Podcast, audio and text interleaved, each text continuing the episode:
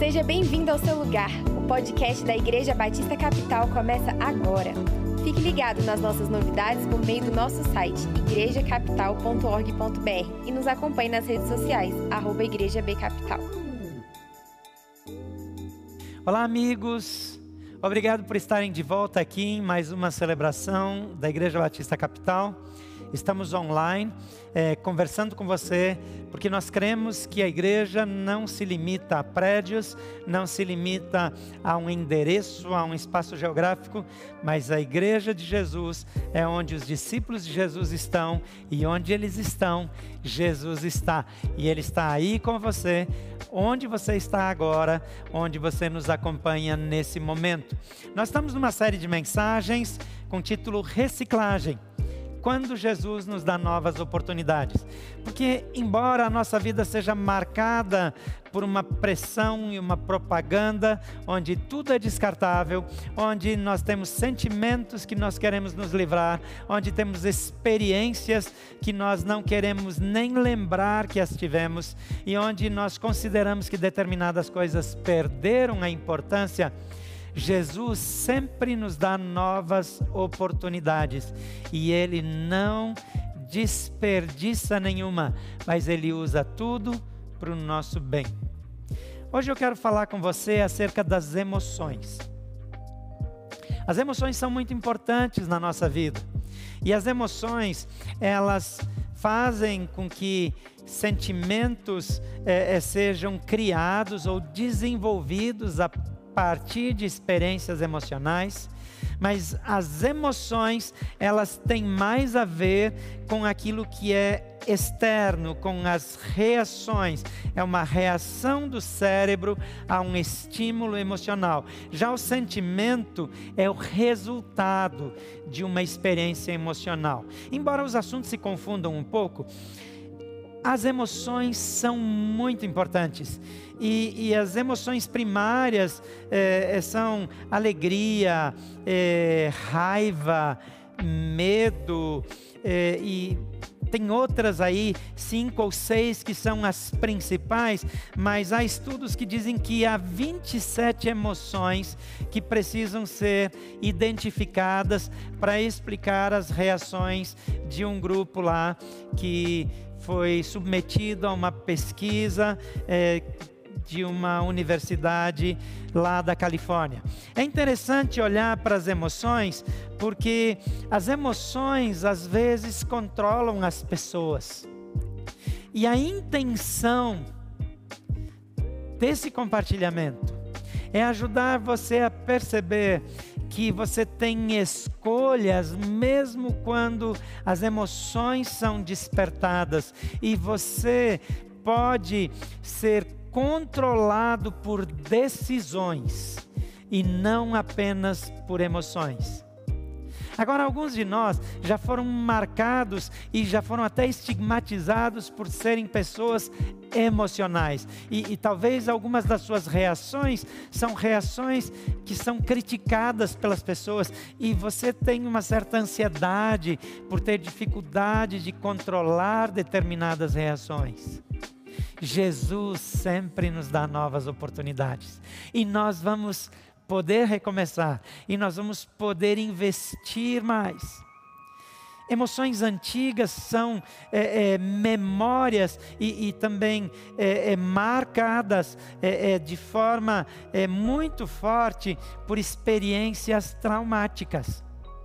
E às vezes a memória ativada desperta emoções que nós não conseguimos controlar porque o gatilho paralisante é, que é ativado por algo que ativa, que acende a nossa memória traumática, a dor, é, é, volta a ter os mesmos efeitos e despertar as mesmas emoções que sentimos quando o evento negativo aconteceu na nossa vida. Mas nada disso é definitivo quando nós andamos com Jesus. Eu quero compartilhar com vocês um texto que ele tem muito a ver com emoções, mas ele diz respeito a Jesus e diz respeito a mim e a você também, aos discípulos que viveram naquela época e discípulos como nós que vivem hoje. E isso está registrado é, no capítulo 14 de Mateus. E eu quero a, a dar um pano de fundo desse capítulo para você. É, logo no início do capítulo 14, é, é, nós vemos a partir do versículo 1 até o versículo 12 o registro é, do assassinato de João Batista. João Batista era parente de Jesus e precursor do seu ministério. Ele ajudou as pessoas a estarem prontas para compreender a mensagem que Jesus traria. As profecias falavam de João. É, é Jesus se refere a ele como o maior de todos os profetas nascido de mulher. E ele tinha grande consideração por João. É a mãe de João Batista que Maria, mãe de Jesus, visita na gravidez e Maria Madalena. Oh, gente, de novo.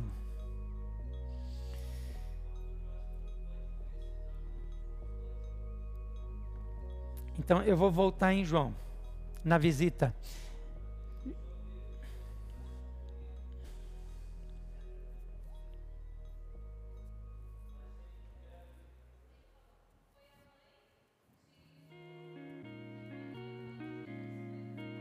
Isso. Eu vou voltar nessa frase.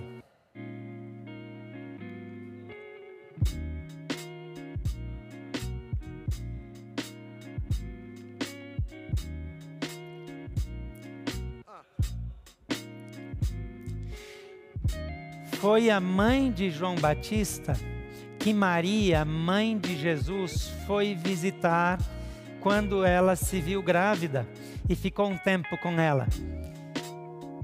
Jesus recebe essa notícia e dos versículos 13 e seguintes, é, é, Jesus fala para os seus discípulos que ele quer sair dali por causa do impacto emocional daquela notícia e ir para longe. Porque João havia sido decapitado de uma forma brutal e cruel. Agora Jesus quer ficar sozinho. Mas quando ele chega no outro lado é, do mar da Galileia, as pessoas, as multidões o seguiram pela praia e lá do monte Jesus as vê e tem compaixão delas. Então, no fim das contas, Jesus atende a multidão, cura os seus enfermos, ensina a multidão e quando o dia está chegando perto do fim, os discípulos dizem que aquela multidão está com fome e precisa comer, e Jesus então faz o milagre da multiplicação e multiplica pães e peixes e faz com que tenha alimento suficiente para que todos possam se alimentar e ainda sobre. Enquanto ele despede a multidão, o texto vai dizer que novos eventos aconteceram, e é isso que eu quero ler com você agora a partir é, do versículo 22. Logo em seguida, Jesus insistiu com seus discípulos que voltassem ao barco e atravessassem até o outro lado do mar, enquanto ele despedia as multidões. Depois de mandá-las para casa, Jesus subiu sozinho ao monte a fim de orar. Quando anoiteceu, ele ainda estava ali, sozinho. Enquanto isso, os discípulos distantes da terra firme lutavam contra as ondas, pois um vento forte havia se levantado. Por volta das três da madrugada, Jesus foi até eles caminhando sobre as águas. E quando os discípulos viram, o viram caminhando sobre as águas, ficaram aterrorizados.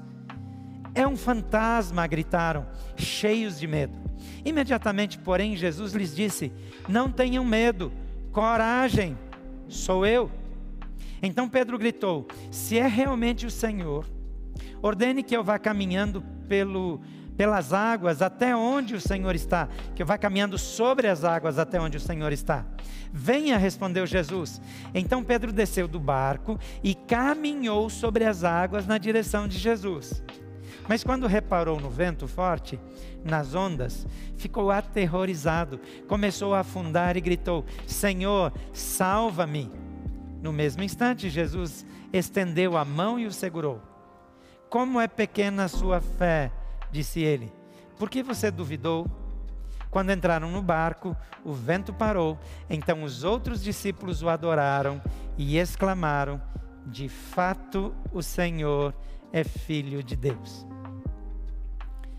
Jesus é impactado pela morte de João Batista e pela notícia porque ele era um ser humano.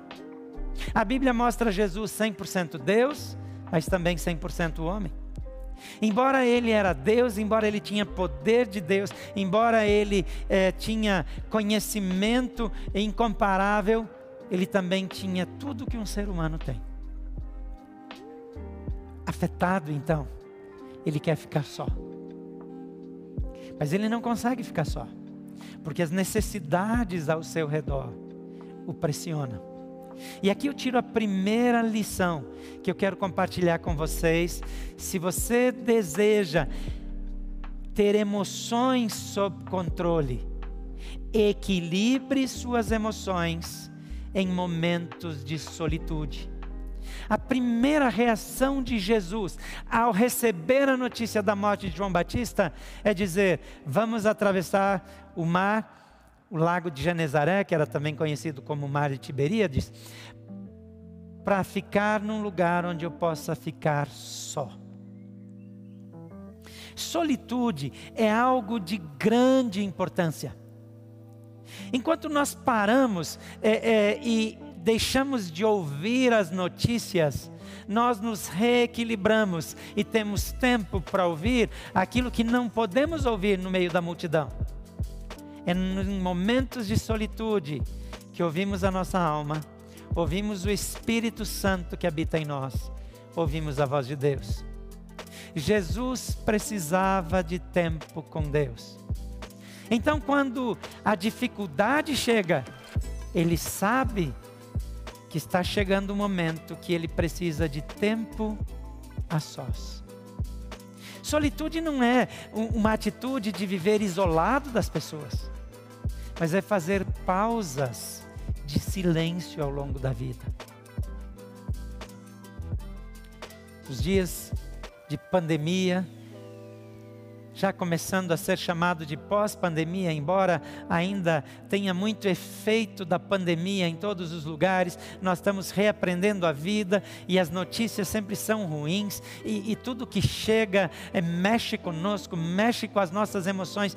Se nós não separarmos tempo e tempo de qualidade para estarmos a sós e termos comunhão somente com Deus, o que vai controlar as nossas emoções são as notícias, são as circunstâncias, são as pressões ao nosso redor. Os jornais nos afetam, as pessoas nos afetam, os problemas dos outros, os problemas da família, os nossos próprios problemas, as dificuldades econômicas, a situação da nossa empresa, aqueles que quebraram, aqueles que ficaram endividados por causa da crise solitude. É um tempo de reencontro, um tempo de ver Deus, tempo de sentir e provar da paz, é tempo de reorganização interior, é tempo de lágrimas, é tempo de risos, é tempo de relaxar, é tempo de partilhar o nosso coração com o nosso coração perdão, o nosso coração com o coração do nosso Pai. Algumas coisas nós precisamos fazer sozinhos. Jesus serviu as multidões. Quando ele viu as multidões, ele as curou, ele as ensinou, ele multiplicou pães e peixes, ele fez muitas coisas, mas ele ainda sabia que a atividade não substituía o tempo de solitude. Algumas pessoas se resolvem com atividade, partem de um relacionamento para outro, curam uma dor é, é, com outra experiência, esquecem uma paixão, encontrando uma nova paixão, organizam-se, tumultuando a própria vida. Em momentos de dor, de dificuldade, de luto, de falência, de tribulação, de cansaço, de exaustão, pare. encontre um lugar onde ninguém irá perturbá-lo e gaste tempo a sós com Deus. A segunda atitude que eu quero recomendar, se você deseja ter as suas emoções sob controle, é a seguinte: desvie os seus olhos das circunstâncias e decida confiar em Jesus.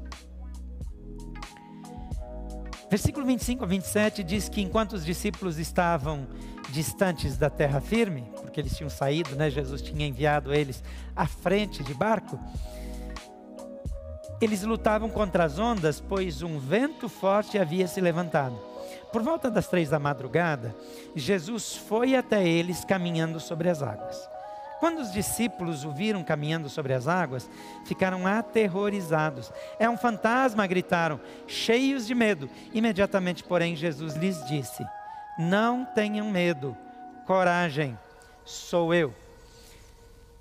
Enquanto Jesus estava sozinho com o Pai, reorganizando a sua vida interior, realinhando as suas emoções com o Pai, os discípulos estavam ocupados com o seu trabalho, remar, dirigir aquele barco, movimentar as velas. Eu não sei se era um barco a velas ou se era é, um barco a remo, porque tinha barcos dos dois jeitos, e mesmo os barcos que usavam vela ali no mar de Tiberíades, eles também usavam vários remos em situações de vento, etc eles estão conduzindo o barco.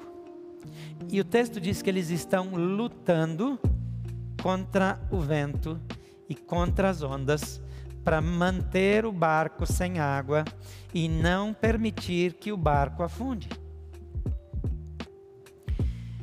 Os discípulos estão atentos às circunstâncias. Eles eram pescadores experientes eles deixaram de ser pescadores para seguir Jesus, mas não perderam a habilidade. Então eles sabiam como se comportar. E eles sabiam como se comportar olhando para as ondas. Então eles olhavam a direção, a impetuosidade das ondas. Se as ondas é, é, tinham um, um determinado movimento ou outro, e eles reagiam às circunstâncias. É assim que qualquer pessoa experiente no mar vai agir, embora hoje exista muito mais tecnologia, recurso e segurança nos barcos modernos. Na nossa vida, muitas vezes nós estamos ocupados demais olhando para as circunstâncias, acompanhando os jornais, lendo ah, os sites de notícias, buscando é, é, sites de jornalismo independente, porque não confiamos é, nos canais oficiais e mais antigos, encontrando mais informações, pesquisando, trocando ideias, e isso vai nos afetando. O problema de olhar para as circunstâncias e nos alimentar delas e reagir a partir delas é que nós perdemos parte do discernimento porque nós somos afetados e influenciados por aquilo que vemos, ouvimos e sentimos. Então, enquanto os discípulos se ocupavam em vencer a distância entre o barco e a praia, Jesus ocupava-se com o Pai.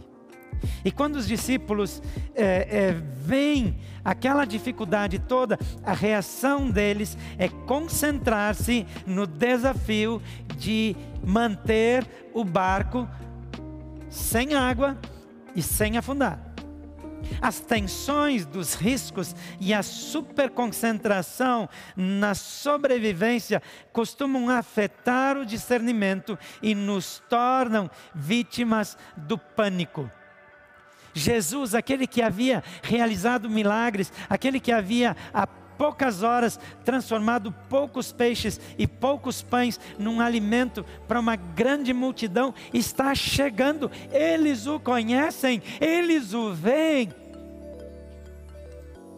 Mas eles estão tão assustados com a circunstância que eles, ao verem Jesus, eles entram em pânico, eles gritam desesperados e, e imaginam que é um fantasma, seja lá o que, que isso significava para eles.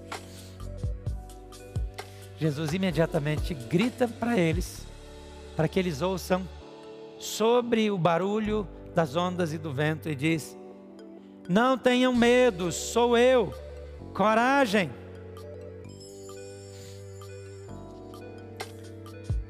Isso não significa que os discípulos ficaram com coragem. Isso não significa que eles acreditaram. Isso não significa que eles respiraram e falaram: Ah, agora sim. Mesmo ouvindo a voz de Jesus, eles tinham tremenda dificuldade de dar mais importância à voz de Jesus do que o som do vento e das ondas que os ameaçavam. A maioria de nós, quando entra numa luta contra as circunstâncias, a falência, a o desemprego, a insegurança em relação ao futuro, e, e, nós tentamos encontrar a solução lendo as circunstâncias, quase sempre é, é, nós nos perdemos e dificilmente conseguimos é, identificar, compreender e crer naquilo que Jesus diz acima do que as circunstâncias dizem. Em outras palavras, as circunstâncias nos impedem de ver, ouvir e reagir adequadamente às soluções que Deus nos dá. Por isso, quando eu falo em solitude e depois eu falo em desviar os olhos das circunstâncias e decidir confiar em Jesus, eu estou falando de uma coisa que depende da outra. Se eu não tenho tempo de solitude, se eu não passo tempo suficiente com Jesus para conhecê-lo, para identificar sua voz em qualquer lugar, para saber que ele pode todas as coisas, para quietar meu coração e deixar minha confiança depositada exclusivamente nele, eu não sou capaz de ignorar o grito das circunstâncias e ouvir as palavras de Jesus.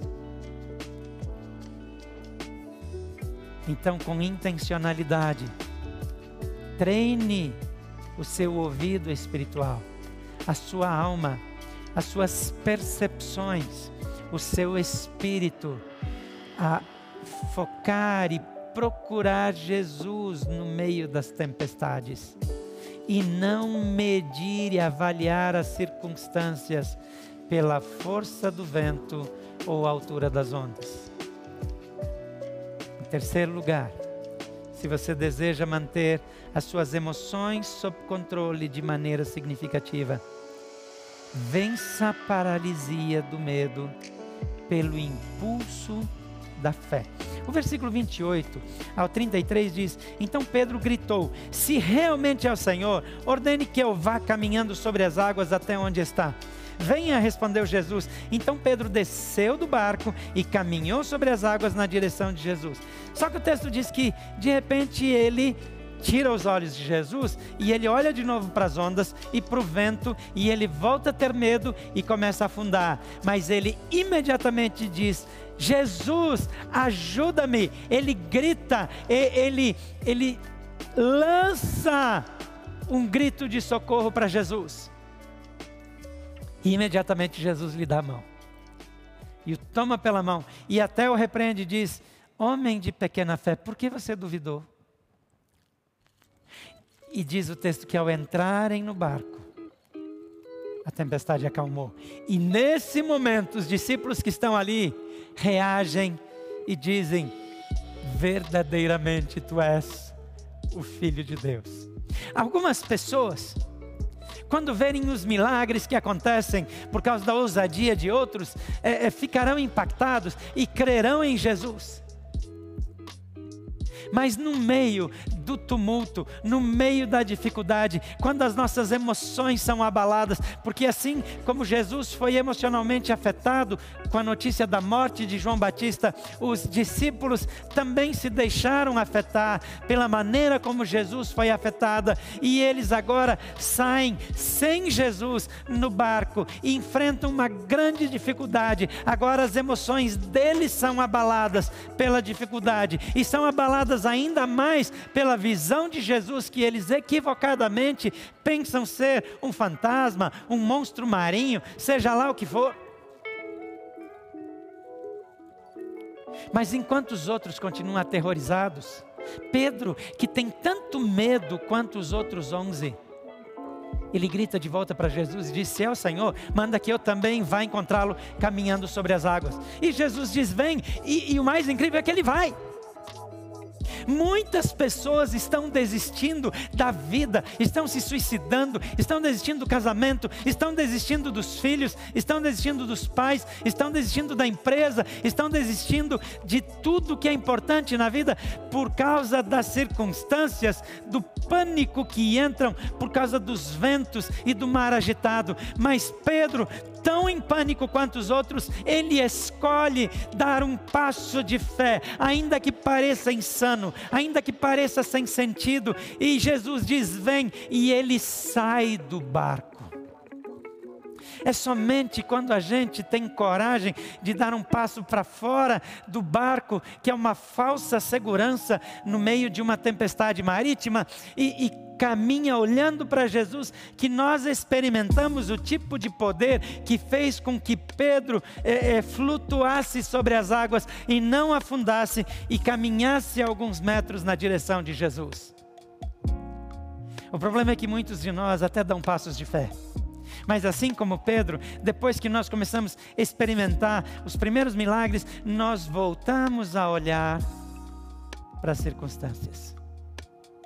Quantas pessoas quebraram, faliram, no seu desespero clamaram por Jesus e ele abriu as portas e eles recomeçaram, recomeçaram no ministério, recomeçaram na família, no casamento, recomeçaram uma empresa, começaram a se consolidar de novo e quando a situação estava um pouquinho melhor, voltaram para as antigas práticas.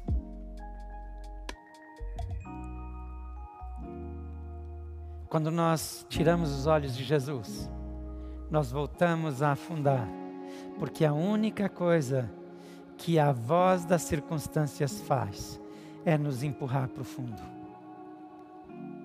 Mas Pedro, que é criticado por ter tirado os olhos de Jesus, e, e às vezes é mal descrito aqui, ele me impressiona de novo. Porque quando ele começa a afundar, Pedro sabia nadar, ele era pescador. Ele estava familiarizado com água, com mar, com ondas, com vento. Era uma situação extrema, era uma situação de perigo maior. Mas Pedro, ele não faz nada a não ser gritar para Jesus e dizer: Jesus me socorre.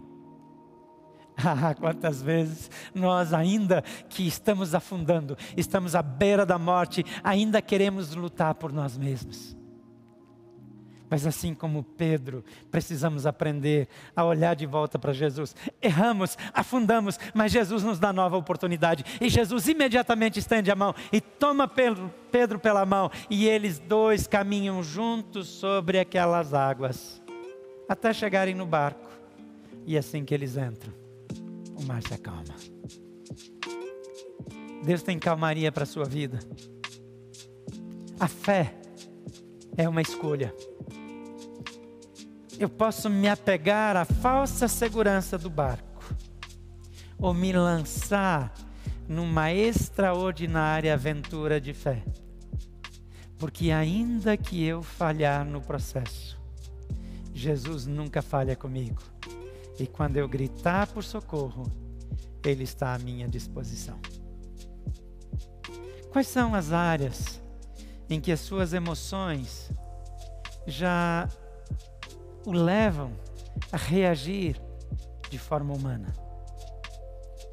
Quais são as áreas da sua vida onde você não tem mais esperança E a única coisa que aparece diante de você é tempestade, insegurança, pânico, depressão, tristeza. Não importa o que você fez para fundar. Não importa se foi a pandemia ou se foi o seu olhar na pandemia. Não importa se alguém falhou contra você ou se você simplesmente se impressionou com a falha dos outros. Clame por socorro a Jesus e Ele estenderá a mão e o tirará do fundo. E você entrará no barco com Ele em segurança e em segurança pisará a terra firme. Algumas pessoas estão nessa situação de tempestade, mas não andam com Jesus. E andar com Jesus é depender de si mesmo. Mas Jesus disse: Eu vim para que vocês tenham vida e vida abundante. Jesus veio para trazer, acrescentar coisas que você não tem.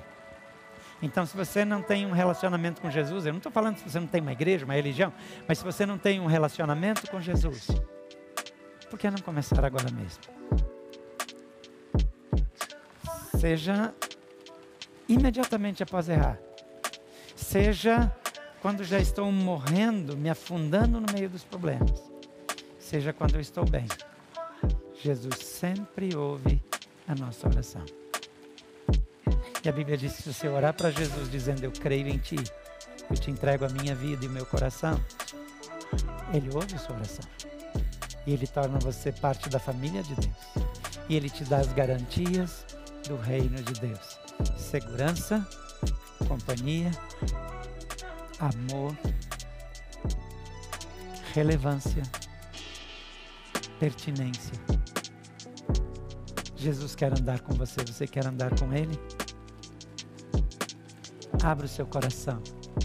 Faça comigo essa oração e diga: Senhor Jesus, eu creio que Tu és o Filho de Deus, que morreu por mim, mas que ressuscitou e está vivo eu já me dei conta de que eu não posso cuidar adequadamente de mim e nem das pessoas que eu amo. Então eu te entrego a minha vida com tudo que eu tenho e com tudo que eu sou. Entra no meu coração. Torna-te Senhor da minha vida. E eu quero aprender a confiar em Ti. Em nome de Jesus. Amém.